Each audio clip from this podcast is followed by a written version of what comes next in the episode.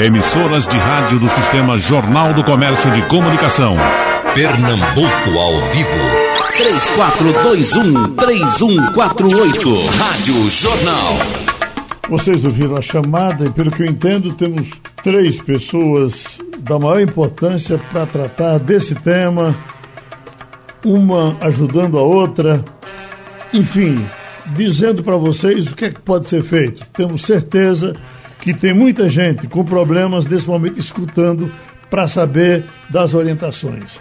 Está aqui, ó, pandemia afetou tratamento de câncer, uh, aponta Instituto.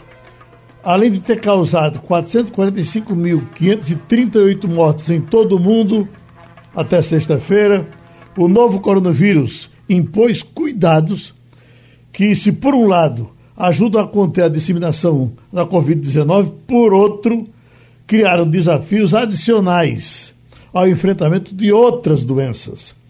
Uma das consequências da pandemia foi o atraso do, do diagnóstico e a interrupção do tratamento de casos de câncer, situações que, segundo especialistas, podem contribuir para o agravamento da enfermidade.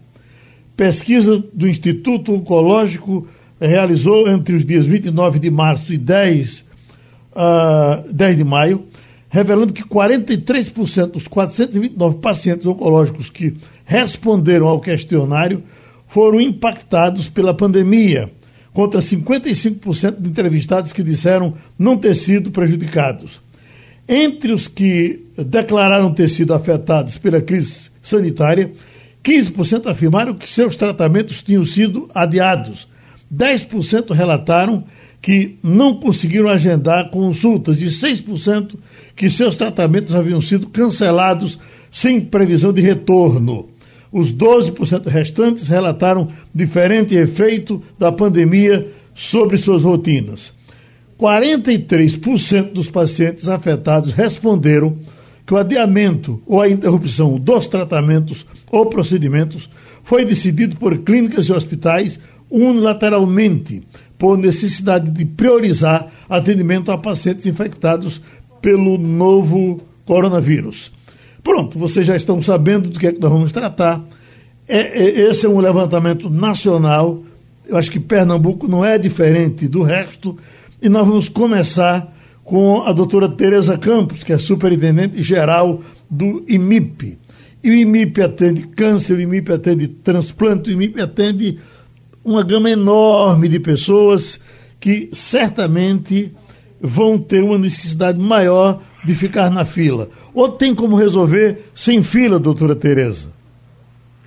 Bom dia, Geraldo. Bom dia a todos os seus ouvintes, secretário André e Hélio do Hospital do Câncer. Primeiro, lhe agradecer pela oportunidade da gente estar, tá, estar fazendo alguns esclarecimentos para a população. De fato, Geraldo, o momento da pandemia exigiu de todos os serviços de saúde uma reestruturação e um direcionamento de sua agenda, tendo em vista o tamanho do problema e a urgência e principalmente a segurança que a gente teria que garantir para os outros pacientes que precisariam de outra assistência fora a Covid-19. E aí, o IMIP é uma referência hoje, é o Centro de Atenção Oncológica, nós somos um CACOM, e nós atendemos, como você bem sabe, é, várias outras especialidades. A gente tem 45 especialidades médicas no IMIP, atendemos também a parte de, terapia renal substitutiva, de transplante, de várias cirurgias, né, a parte da cardiologia, e isso de fato gerou uma, uma agenda de espera de vários pacientes e que nós agora com a retomada estamos é, respeitando muitos critérios, a lista de casos que foram cancelados e adiados.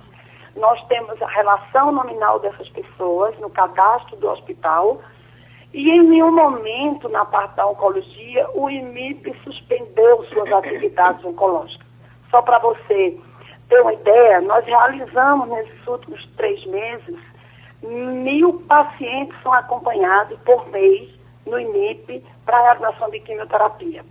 E nenhum desses casos que já estavam fazendo quimioterapia na instituição e 1.200 que fazem hormonioterapia, nenhum desses casos foi cancelado. Então, os pacientes que eram acompanhados, que faziam químio, radioterapia e consulta oncológica, que já eram acompanhados, nós não cancelamos.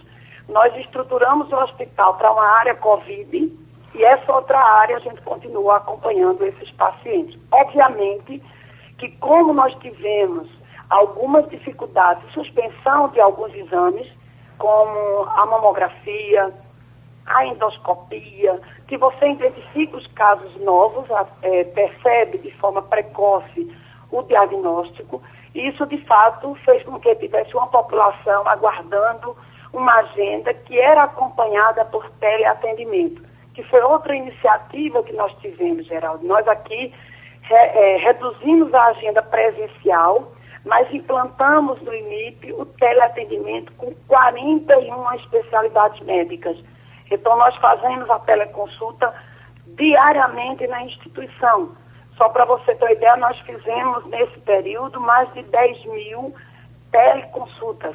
Obviamente que isso não representa os 100% que a instituição fazia, porque a gente atendia mais de 20 mil.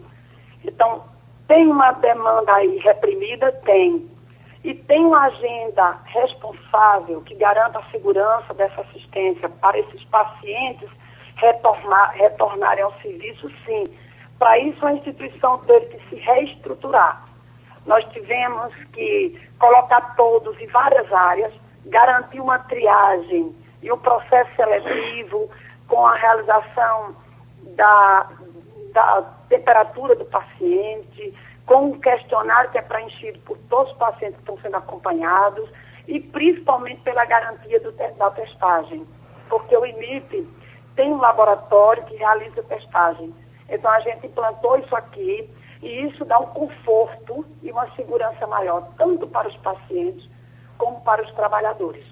O desafio é grande, a agenda é intensa, nós continuamos convivendo com a Covid, e convivendo com a necessidade da população de ter uma assistência segura e de qualidade, não só para os usuários, mas também para os trabalhadores. E o transplante, doutora? Porque o transplante depende do, do, do órgão, depende de muita coisa, além do esforço próprio do hospital. Como, como, como é que está essa área? É, na verdade, o, o transplante renal, na maioria dos hospitais do Brasil, principalmente hospitais que é, convivem né, com a Covid, que tem as duas estruturas Covid e não Covid, que inclusive é o nosso caso, esses hospitais suspenderam o transplante renal. O transplante hepático, nós continuamos realizando, e de uma certa forma, os especialistas, os profissionais que trabalham aqui no transplante renal, eles continuaram primeiro, fazendo toda a hemodiálise dos pacientes que já estavam sendo acompanhados. E segundo, fazendo o teleatendimento e monitorando esses pacientes, mas ao mesmo tempo dando uma segurança que é a oferta da hemodiálise até você fazer o transplante. Então, isso, você tem essa alternativa no caso do paciente renal. O paciente hepático, não. Nós mantivemos o transplante hepático. O transplante de medula óssea a gente também suspendeu e o transplante cardíaco a gente fez durante o período inicial da pandemia, ele foi suspenso e agora a gente está retomando. Então a nossa ideia é que a gente retome os transplantes agora no mês, no mês de julho. O de renal a gente retome no mês de julho. De propósito, a gente vai deixar o doutor André Longo eh, por, por terceiro, para ouvir por segundo agora o doutor Hélio Fonseca, que é superintendente do Hospital do Câncer de Pernambuco. Na questão do câncer, uh, uh, doutor Hélio Fonseca, e o senhor teve, e não só o senhor, os hospitais tiveram um problema a mais, me parece do câncer foi bem razoável, porque o senhor tem uma equipe muito competente de médicos da melhor qualidade da área de oncologia, mas com a idade acima dos 60 anos. E esses, eh, por, por conta da, da, do grupo de risco, estiveram ou estão, estão ainda fora do trabalho. Como é que o senhor está se costurando aí no Hospital do Câncer? Bom dia, Geraldo. Bom dia, Bom dia secretário de Saúde André Longo, Tereza, do INIP. E a todos os ouvintes da Rádio Jornal. É um prazer em participar dessa conversa e poder colaborar com esse conteúdo tão importante né, para a nossa população. De fato, Geraldo, os dados que você colocou inicialmente do Instituto, que é do Instituto Oncologia, esse impacto no tratamento de pacientes com diagnóstico de câncer chegou em torno de 60% a 70% em instituições do SUS. E na rede privada isso girou em torno de 30%, 35%. Então, os motivos para que se houvesse esse atraso, certos adiamentos e paralisação de tratamentos de pacientes portadores de câncer são os mais variados possíveis. O fenômeno ele é variável, é, passando por, inclusive, recomendações de, das próprias instituições de suspensão ou adiamento de consultas de rotina, aqueles pacientes que estavam já em controle, passando pela própria redução da capacidade de atendimento dos hospitais, com vários profissionais de saúde que porventura foram afastados em virtude da idade e por muitas vezes alguns deles também terem sido contaminados, infectados pelo coronavírus, o próprio medo dos pacientes de saírem de casa é, para realizar essas consultas, realizar os exames, o medo de se contaminarem com o coronavírus nos hospitais e nas clínicas, ou até mesmo no próprio transporte público, né? Isso trouxe um impacto muito grande. Por exemplo, no Hospital de Câncer a gente teve uma diminuição de matrículas no hospital na ordem de dois terços. A gente matriculava uma média de 650 a 700 pacientes por mês e passamos a, a matricular uma média de 250 a 300 pacientes. E mesmo entendendo que esse impacto nos números do hospital é, o Hospital de Câncer já desde o seu início montou um plano emergencial, um comitê de contingenciamento para o enfrentamento do Covid-19. Né? Desde o início da pandemia, o HCP estabeleceu medidas de prevenção, zelando pela segurança dos pacientes e colaboradores e acompanhantes, através da criação desse comitê. Os protocolos e os fluxos que foram estabelecidos no atendimento aos pacientes foram seguidos é, segundo orientações das próprias sociedades de classe, a Sociedade Brasileira de Oncologia Clínica e a Sociedade Brasileira de Cancerologia e Cirurgia Oncológica. E nós adotamos várias medidas, entre elas a continuidade das consultas oncológicas, a gente não suspendeu as consultas, as sessões de quimioterapia mantiveram-se também acontecendo, radioterapia, né, a continuidade do nosso serviço de triagem, nós temos um serviço de triagem permanente, segunda a sexta, para atendimento desses pacientes que chegam de primeira vez em nosso hospital. Fizemos, por iniciativa própria do próprio hospital, contato com as prefeituras para disponibilização de transporte aos pacientes que moram no interior, que eles não parassem, não suspendessem seus tratamentos. E também a gente manteve os exames de, de tratamento oncológico e os, trata e os exames de urgência. É claro que por mais que nós tenhamos, tenhamos criado esforços para que esse atendimento não é, terminasse, a gente teve que fazer toda uma reengenharia interna com esse comitê emergencial, né, vários profissionais é, que, porventura, por conta da idade, tiveram que se afastar, nós tivemos que solicitar o empenho e a ajuda dos demais colaboradores que continuaram no front para que a gente pudesse compensar esses atendimentos e fazer com que a gente prestasse da melhor forma possível essa assistência a, ao, aos pacientes que nos procuram. Eu acho que em segundo momento, agora que é o momento que a gente precisa ter uma reflexão extremamente importante, que, é que os serviços públicos e privados eles precisam se adequar às limitações do momento, mantendo uma porta de entrada para esses pacientes extremamente estruturada, um bom canal de comunicação né, viável para que as pessoas e os pacientes possam acessar os serviços médicos nos casos mais urgentes e para que os tratamentos não sejam suspensos, é, que eles deixem de serem iniciados ou adiados, não, não, não serem adiados nem suspensos, para não é, corrermos o risco de complicar ainda mais o prognóstico de milhares de, de pacientes. Com isso, o hospital também, da mesma forma, criou um plano de retomada né? A gente tem um plano de retomada extremamente bem estruturado estabelecido, que vai desde aferição de temperatura, com o termômetro digital, sinalização em todo o hospital, nas áreas de elevadores, nas áreas de maior aglomeração de pessoas, tentando evitar essas aglomerações, né? reduzir ao máximo esse, esse, essas aglomerações das pessoas, identificar locais de necessidade de sinalização para o tema do Covid, educação continuada, né? rondas permanentes no hospital, e, além disso, adequação de toda a estrutura física, com colocação de todos, orientações dentro do refeitório, colocação de mais dispensers com álcool em gel e, e álcool 70 para higienização das mãos, enfim. existe toda uma linha, uma estratégia adotada pelo HCP para que a gente retome e possa estar preparado para atender essa população da melhor forma possível, Geraldo. Deixa eu passar aqui agora para o doutor André Longo. Doutor André, é, faz um, bom tempo, Zé Serra ainda era ministro da Saúde, isso ficou na minha cabeça. Eu estava aqui no debate, ele teria vindo aqui para é, fazer um, levantamento no Hospital das Clínicas, e aqui nesse debate tinha um médico do Hospital das Clínicas dizendo o seguinte: veja, o senhor era, era bem novinho ainda, Zé Serra era o ministro da Saúde. Aí ele disse, o, o, o médico disse, olha, eu estou marcando consultas lá no Hospital das Clínicas para daqui a cinco anos. Daqui a cinco anos. Veja, de lá para cá muita gente adoeceu, muitos problemas aconteceram e agora tivemos um represamento de, de dois meses quase, em, algumas, em alguns casos, no caso de oftalmologia, eh, onde as pessoas não tiveram como chegar até os seus tratamentos. Como é que o senhor se costura daqui para frente? Bom dia, Geraldo. Bom dia, Bom dia Tereza Campos, superintendente do IMIP. Bom dia, Hélio Fonseca, superintendente do Hospital do Câncer.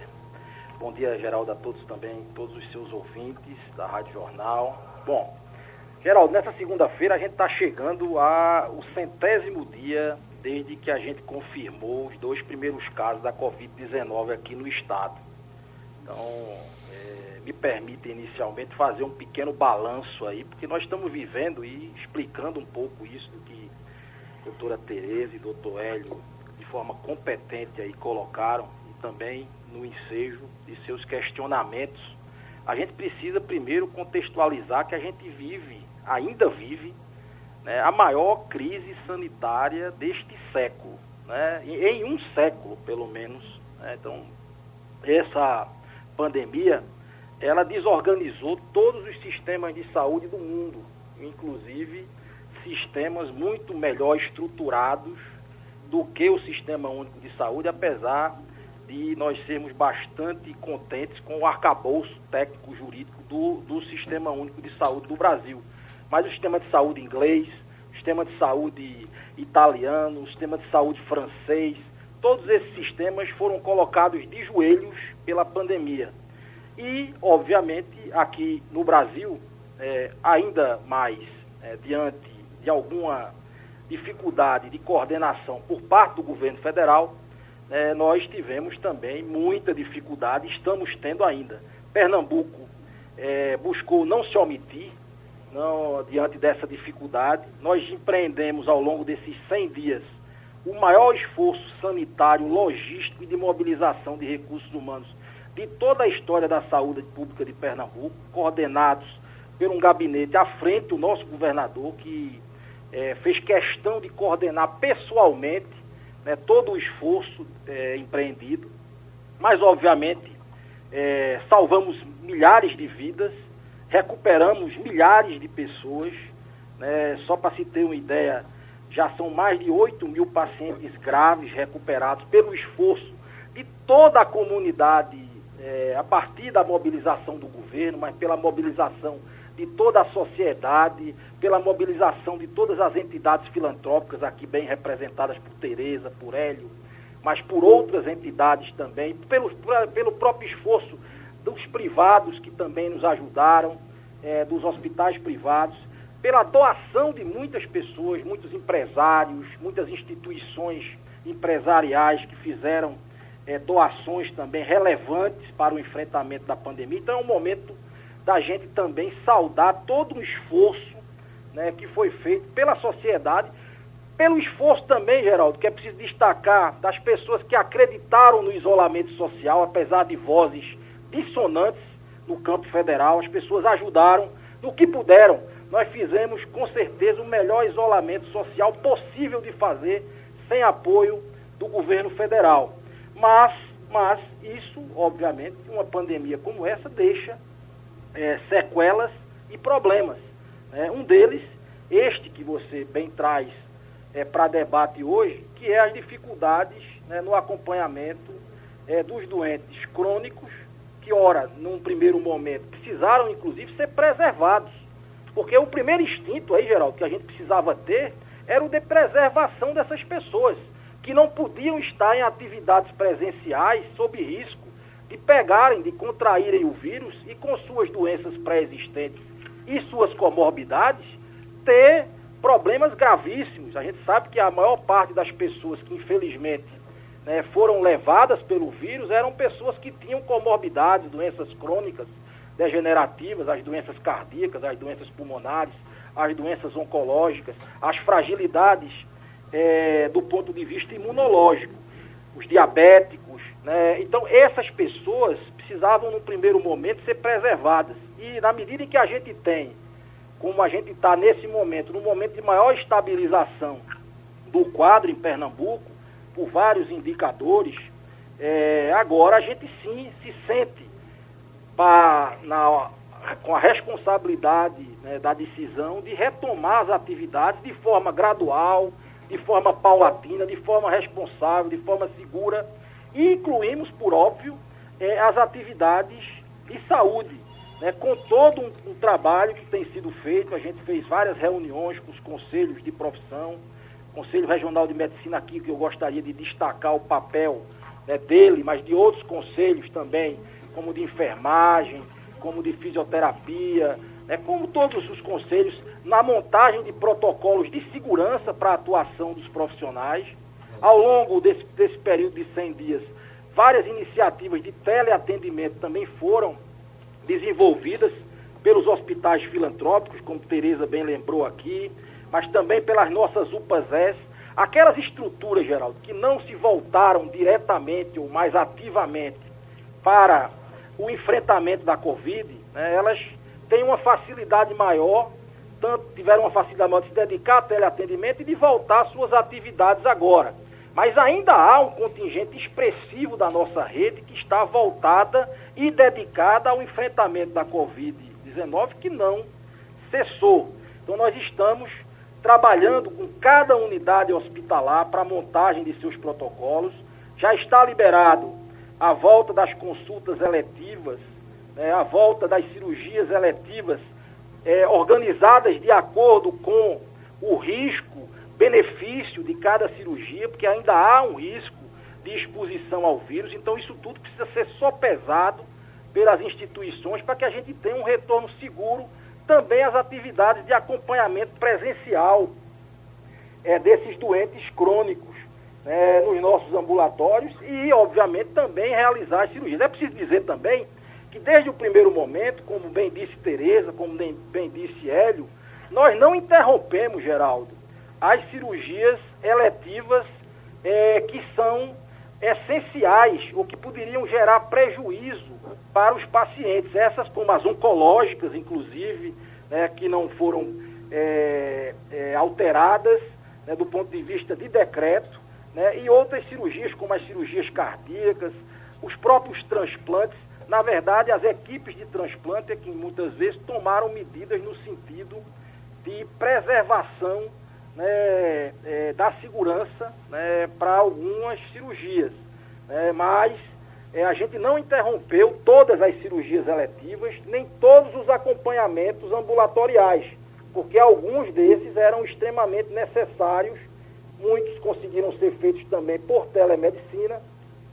Mas esse momento agora é um momento fundamental para que a gente possa começar a é, reativar esses serviços. Nós estamos conversando com cada uma das unidades, mantendo né, sempre a preocupação e a cautela com a segurança que é devida para essas pessoas, em especial mais vulneráveis, que é, terão atividades presenciais para cuidar da saúde, Geraldo. Os, os hospitais agora, doutor André, já estão atendendo uh, a todos os tratamentos indistintamente? Não todos os hospitais, Geraldo. Porque tem hospital que está absolutamente ainda voltado para a Covid-19. Então nós hum. estamos fazendo planos para cada unidade hospitalar. Tá? Então, o IMIP tem que montar seu plano, já, já montou, que sei disso é, o Hospital do Câncer montar seu plano. Nós vamos ter o plano do Hospital da Restauração, o plano do Hospital Getúlio Vargas, o plano do Hospital Agamenon Magalhães, que é o plano de convivência com a Covid-19. Obviamente, as atividades ambulatoriais, por exemplo, das UPAs que não se envolveram diretamente, as unidades pernambucanas de atenção especializada, que não voltar, que não se envolveram no tratamento da Covid, elas vão voltar a prestar seus serviços de consultas, de cirurgias eletivas, aquelas que fazem, com muito mais facilidade. Os nossos hospitais que estavam dedicados à Covid, todos eles hoje estão empenhados em fazer o protocolo de segurança. Em alguns deles, a gente espera poder desmobilizar os leitos Covid para deixá-los voltados especificamente para os pacientes que não têm que não têm a Covid-19, mas é preciso dizer, Geraldo, que todo mundo, independente de ter dedicação à Covid-19 ou não, precisa estar cuidando para que haja diminuição da transmissão da Covid-19 que ainda está entre nós. Então, os protocolos de segurança de todas as unidades precisam ser reforçados para que a gente continue esse enfrentamento e continue num nível de estabilidade e queda dos níveis de ocupação hospitalar, dos níveis de casos de síndrome respiratória aguda grave em nosso estado. Estamos falando dos doentes represados, voltamos para a doutora Tereza Campos, superintendente do IMIP. É, é, é encantador esse número de, de, de, pessoas que a senhora atende. É, é a senhora disse um dia desse, atende quantas pessoas por dia, doutora Tereza? Geraldo, aqui no IMIP circulam por dia 21 mil pessoas. 21 mil Porque pessoas? Porque o IMIP é hoje o maior hospital 100% SUS do Brasil.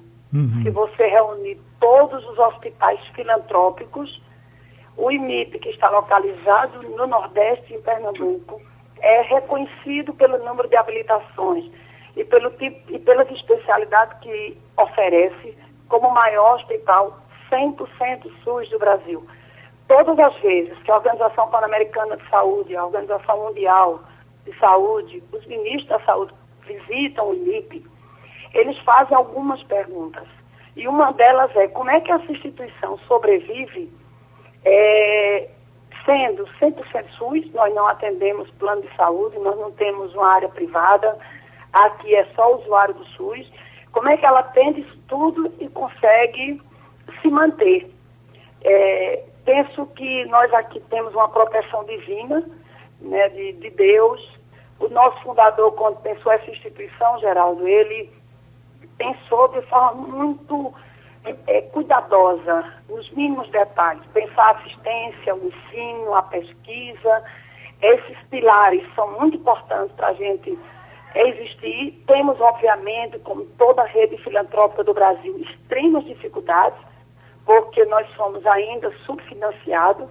Muitas, muitos serviços que nós oferecemos, é, o sistema de saúde não paga de forma adequada, então nós vivemos essa, essa dificuldade de ter uma instituição filantrópica funcionando 100% SUS e, ao mesmo tempo, um sistema subfinanciado. Mas o IMIP sempre esteve à frente de grandes desafios, de grandes dificuldades. E eu não acredito, Geraldo, que essa Covid vai desaparecer tão cedo. Pelo menos até que uma vacina esteja é, disponível à população imunizada. Portanto, uma coisa está bastante evidente, é que o setor público da saúde deve estar no topo da agenda da política governamental. Hum, agora... A saúde é uma forte e decisiva impulsionadora da economia. E a, e a gente constata claramente que sem saúde a gente não vai impulsionar as outras questões que são importantes, que são necessárias, mas que nós precisamos oferecer isso é, de uma assistência à saúde é, segura à população. A gente precisa preservar. Quando o secretário começou a falar de conviver com Covid e atender as pessoas para que é, a gente mitigue né, o problema, para que a gente reduza o dano, para que essa população que está na fila de espera, ela não adoeça de, mais, de outros problemas, porque a gente está vivendo agora é uma a gente convive com a outra onda, porque eu acredito que a Covid vai ter algumas ondas, e nós convivemos com a onda da doença crônica negligenciada, que às vezes, por conta da, da, da pandemia ou por ser diagnosticada tardiamente, ela vai aparecer. É inevitável.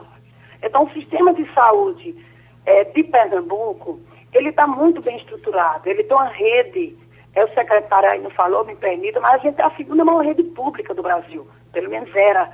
Então, essa rede que foi ampliada, é, estruturada, que os hospitais filantrópicos têm um papel fundamental, ela dá conta de conviver com as duas realidades, mas ela não vai atender a todos ao mesmo tempo, nem na mesma necessidade que se impõe.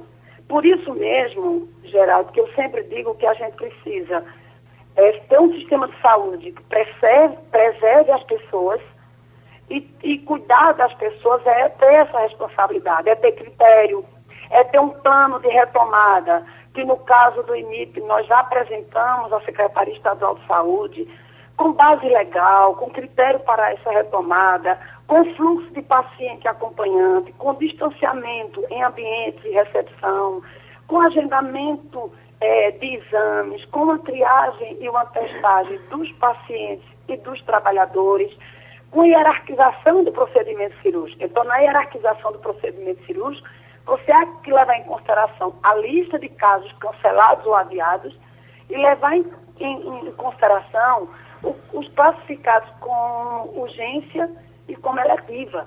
E também os pacientes com sofrimento, porque nós temos muitos pacientes com dor. Então, uma pessoa que está com uma coisa básica, com a dor de dente grande, ela não pode esperar.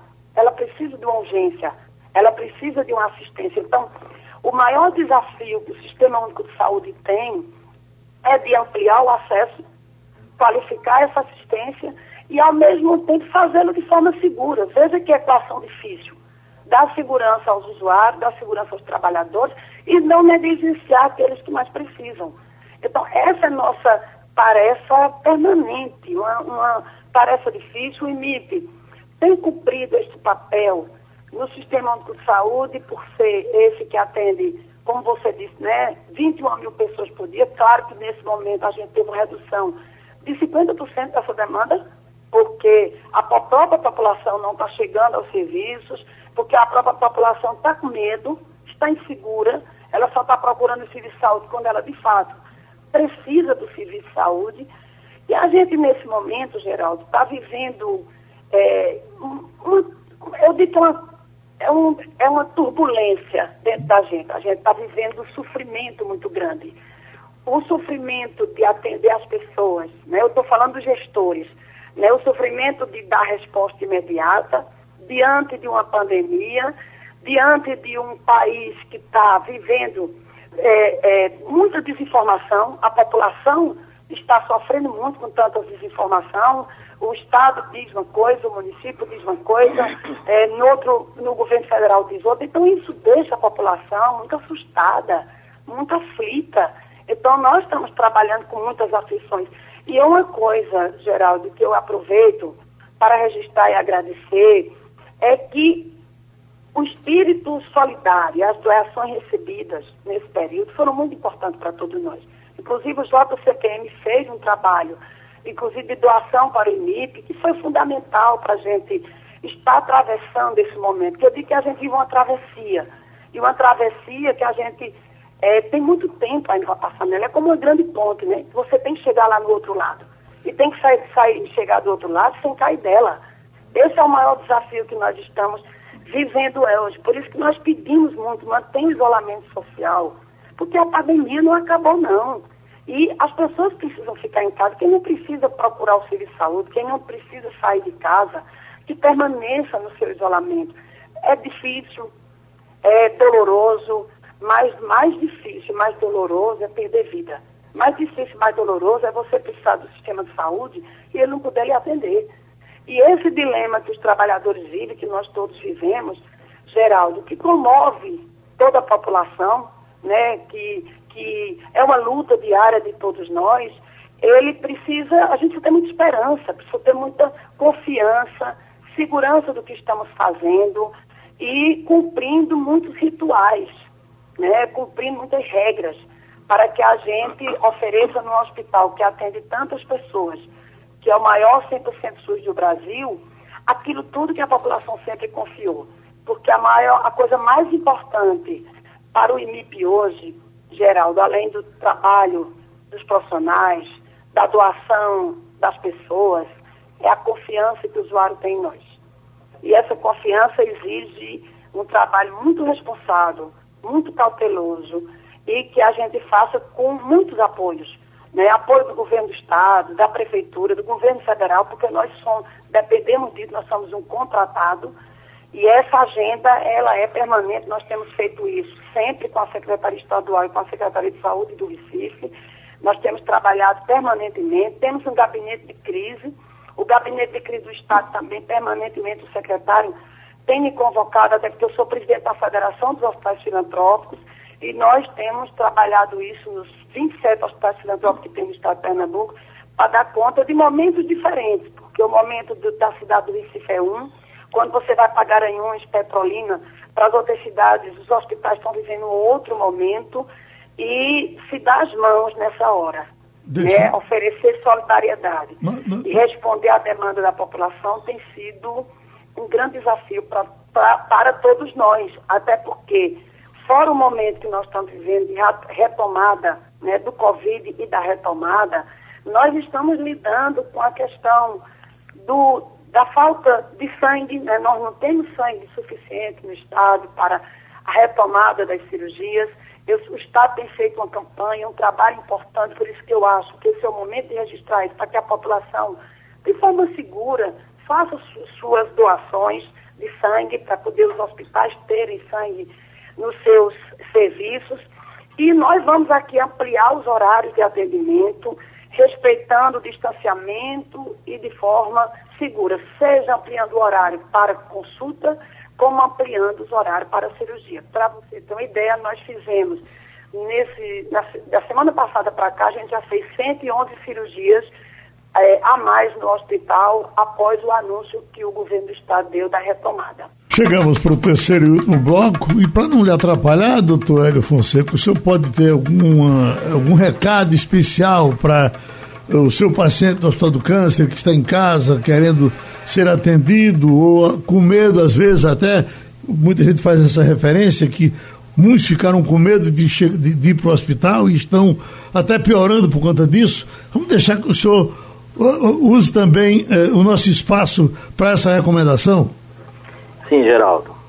É importante salientar que estamos assim permanentemente numa ajuda mútua entre as instituições que tratam câncer no estado de Pernambuco. Semanalmente, a gente tem um fórum de reunião com a própria Secretaria de Saúde, é, onde a gente discute as diretrizes e caminhos para melhoria, né, para melhor atender da melhor forma os pacientes com diagnóstico de câncer.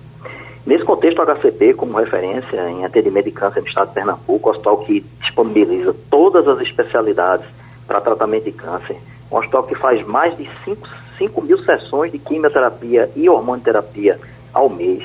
O hospital tem a capacidade de realizar 700 cirurgias para câncer. Ele está inserido nesse esforço conjunto, né? A gente, inclusive, dedicou uma ala do hospital, apesar de nós não sermos um hospital referência para a Covid, é um hospital referência para tratamento de câncer, mas a gente sabe que o paciente oncológico ele pode, porventura, ser acometido, logicamente, do, do coronavírus. E a gente dedicou uma ala do hospital para a montagem de uma UTI exclusivamente para pacientes Covid, né? Fora várias outras mudanças que vêm acontecendo, nosso plano de retomada, nosso plano, ele já está bem estruturado e desenhado e sendo apresentado para a Secretaria de Saúde.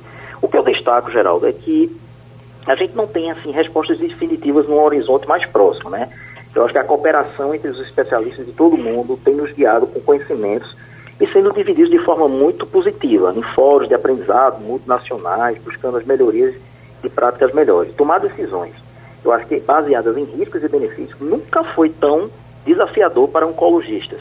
Uhum. Sejam esses, esses oncologistas dos centros mais modernos ou até mesmo acostumados com uma, uma situação mais, mais difícil, que é o enfrentamento dessa situação num, sistema único de saúde. Sem contar que os médicos também estão na, na, na linha de frente. O que eu destaco é que o câncer, ele nem sempre espera, né? E que nem tudo também é Covid. A pandemia vai, vai chegar num ponto de estabilização, a gente pode ter alguns surtos, mas o preço do atraso, às vezes o tratamento oncológico, ele é preocupante, né? E isso pode ser um preço muito alto. O que, que eu reitero? Reitero que o HCP, desde março, ele vem reforçando por meio de campanhas e inserções na mídia a importância da continuidade do tratamento oncológico. Mesmo diante da pandemia, Geraldo, do coronavírus, a instituição ressalta que continua oferecendo assistência oncológica de forma mais segura possível, com seu protocolo de retomada e, sobretudo, humanizada que está dentro do DNA da nossa instituição. Uhum. Doutor André Longo, se eu, por exemplo, precisar de um oftalmologista agora, para onde é que o senhor me manda?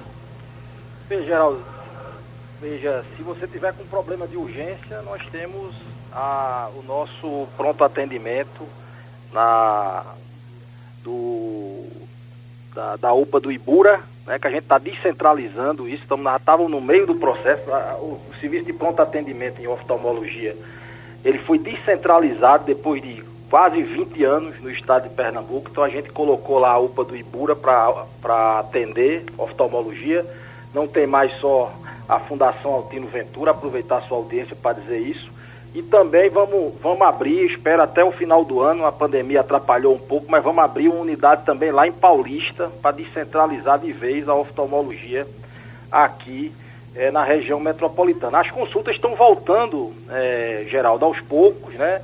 As pessoas eram acompanhadas nos serviços, né? devem procurar os serviços, já está já tá liberado. Então, quem era acompanhado na Fundação Altino Ventura pelo SUS deve voltar, no IOR no, é, na, no Hospital de Olhos Santa Luzia. É, as pessoas, é, onde eram seus acompanhamentos, devem voltar, porque a ideia é que essas unidades que não se dedicaram à Covid, elas já possam é, ir retornando às suas atividades. Algumas unidades que faziam oftalmologia, como por exemplo o Hospital Universitário Oswaldo Cruz, que tinha lá o ambulatório de oftalmologia também, por exemplo, esses aí vão demorar um pouco mais, porque os hospitais estão muito dedicados ainda à Covid-19 e vão precisar de um tempo para é, estabelecer protocolos de segurança mais adequados para esses atendimentos. Mas é importante dizer que isso vai acontecer hospital a hospital, as pessoas têm suas referências, né, tem a central e os municípios também é, estão sendo contactados para retorno, inclusive, é, dos transportes é, que normalmente é o município quem garante para fazer essas consultas. É preciso lembrar que há ainda no estado alguns municípios, Geraldo, 85 municípios hoje, que ainda estão em, em situação mais delicada em relação à Covid-19. A região do Agreste, em especial, é a que mais preocupa hoje. Nós também temos problemas ainda na Mata Norte na Mata Sul. E aí as coisas vão mais devagar. A gente não está recomendando ainda nesses locais que você tenha é, a volta do transporte sanitário, a volta do, da, da, é, das atividades nesse momento. Então a gente está indo é, um pouco mais devagar nessas regiões. Preciso ter cautela para que a gente não tenha que dar passos atrás. Né? A gente está acompanhando os números, epidemiologicamente o Estado como um todo ele melhorou, mas há ainda algumas situações preocupantes que precisam da atenção e todo mundo tem que ter cautela. Não é porque um determinado setor abriu que todo mundo tem que procurar esse setor ao mesmo tempo.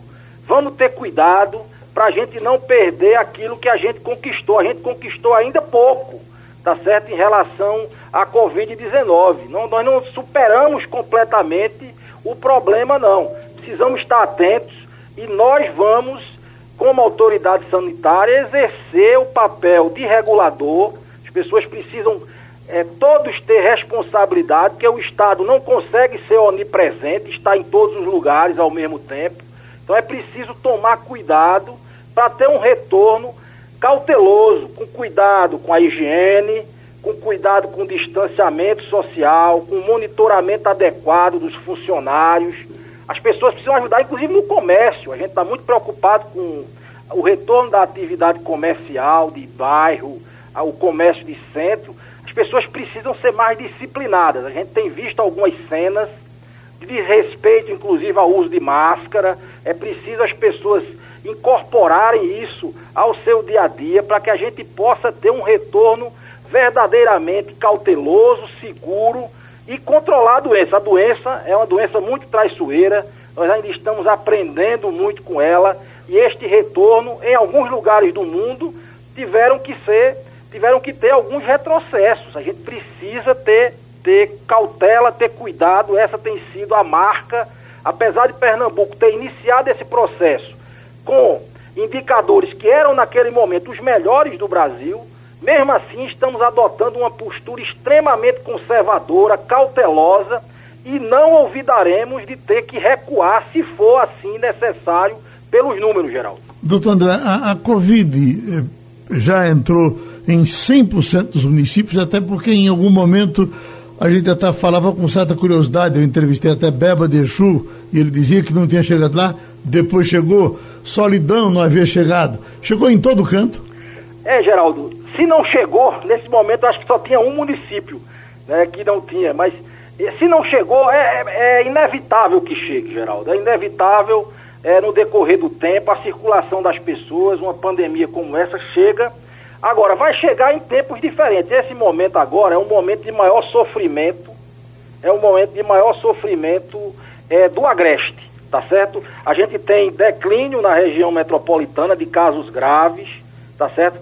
Síndrome respiratória aguda grave, né? Casos leves a gente tem mais municípios, mas a assessoria passou agora que a gente já tem 177 municípios com registro de casos confirmados de síndrome respiratória aguda grave, que é a forma mais grave da doença. Tá certo? Poucos municípios até agora não tiveram. Então é preciso, Geraldo, ainda reforçar, aproveitar a sua grande audiência, a grande audiência da Rádio Jornal, para pedir cautela às pessoas. Vamos devagar, vamos dar um passo de cada vez, para a gente não tropeçar e ter que dar passos atrás. É muito importante que o comportamento, a educação sanitária das pessoas, nesse momento, seja reforçada. Só deve sair de casa realmente para fazer qualquer atividade quem tem o que fazer. Pra não, não é momento ainda de passear no shopping, por exemplo.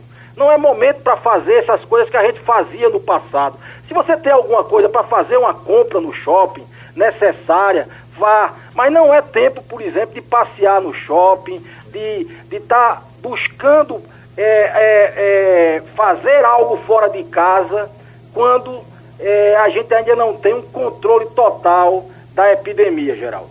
Doutora Tereza, o que é que a senhora, é, o, o, o IMIP, exige de quem vai para aí à procura de tratamento? É, documento, enfim, tem que estar numa lista, tem que entrar numa lista ou chegou aí é atendido? É, Geraldo IMIB é um hospital ainda, principalmente nas emergências, de porta aberta. Você sabe que tem vários hospitais que, que funcionam de forma regulada. Nós temos algumas atividades reguladas e outras de porta aberta. Então, o IMIP tem um agendamento que é feito, a, a população liga tem um atendimento de consulta, então liga, marca a agenda. Na urgência, chega nas, nas três emergências que nós temos, nós temos urgência clínica, pediátrica e urgência gineco-obstétrica. E a gente já está, inclusive, está nesse momento de retomada, ligando para várias pessoas que já estavam programadas serem atendidas antes da pandemia, para elas comparecerem. Quanto ao documento, é o documento de identificação né? Você tem uma identidade, ou então você tem o título, algum documento que identifique você. O que a gente precisa principalmente é o nome da pessoa e o nome da mãe, né? E o endereço, porque a gente sempre faz o contato com esses pacientes. Agora, e, e, com relação ao Estado, se for um atendimento de Alagoas, se for um atendimento da Paraíba, é, é feito do mesmo jeito que é atendido uma pessoa do Recife, de Pernambuco? O fato de sermos hospital do Sistema Único de Saúde, ele é, ele é impedido de negar o atendimento para qualquer pessoa que venha de qualquer lugar, seja do estado, do, do, da região Nordeste e de outras regiões, seja também até de outro país. O IMIP atende pessoas aqui, inclusive quando começou a pandemia, a gente atendeu e continua atendendo várias pessoas de fora até do, do, do Brasil. Então, nós atendemos sim de Alagoas, da Bahia, do Ceará. Obviamente que nós temos um contrato com a Secretaria Estadual e, e, com o município do Recife e que é exigido de nós um, um número de atendimento e uma informação de onde essa demanda vem. Então, nós temos uma demanda importante de 90% do estado de Pernambuco, mas nós temos é, 10% de pessoas que vêm de fora do estado de Pernambuco e que também são acolhidas aqui, acolhidas no INIP. Deixa eu agradecer a, a, a, uma boa conversa que temos hoje com a doutora Tereza Campos, superintendente do IMIP com o doutor Hélio Fonseca, superintendente do Hospital do Câncer, e com o secretário de Saúde do Estado de Pernambuco, André Longo. Muito obrigado, minha gente. Sugestão ou comentário sobre o programa que você acaba de ouvir, envie para o e-mail ouvinte@radiojornal.com.br ou para o endereço Rua do Lima 250, Santo Amaro, Recife, Pernambuco.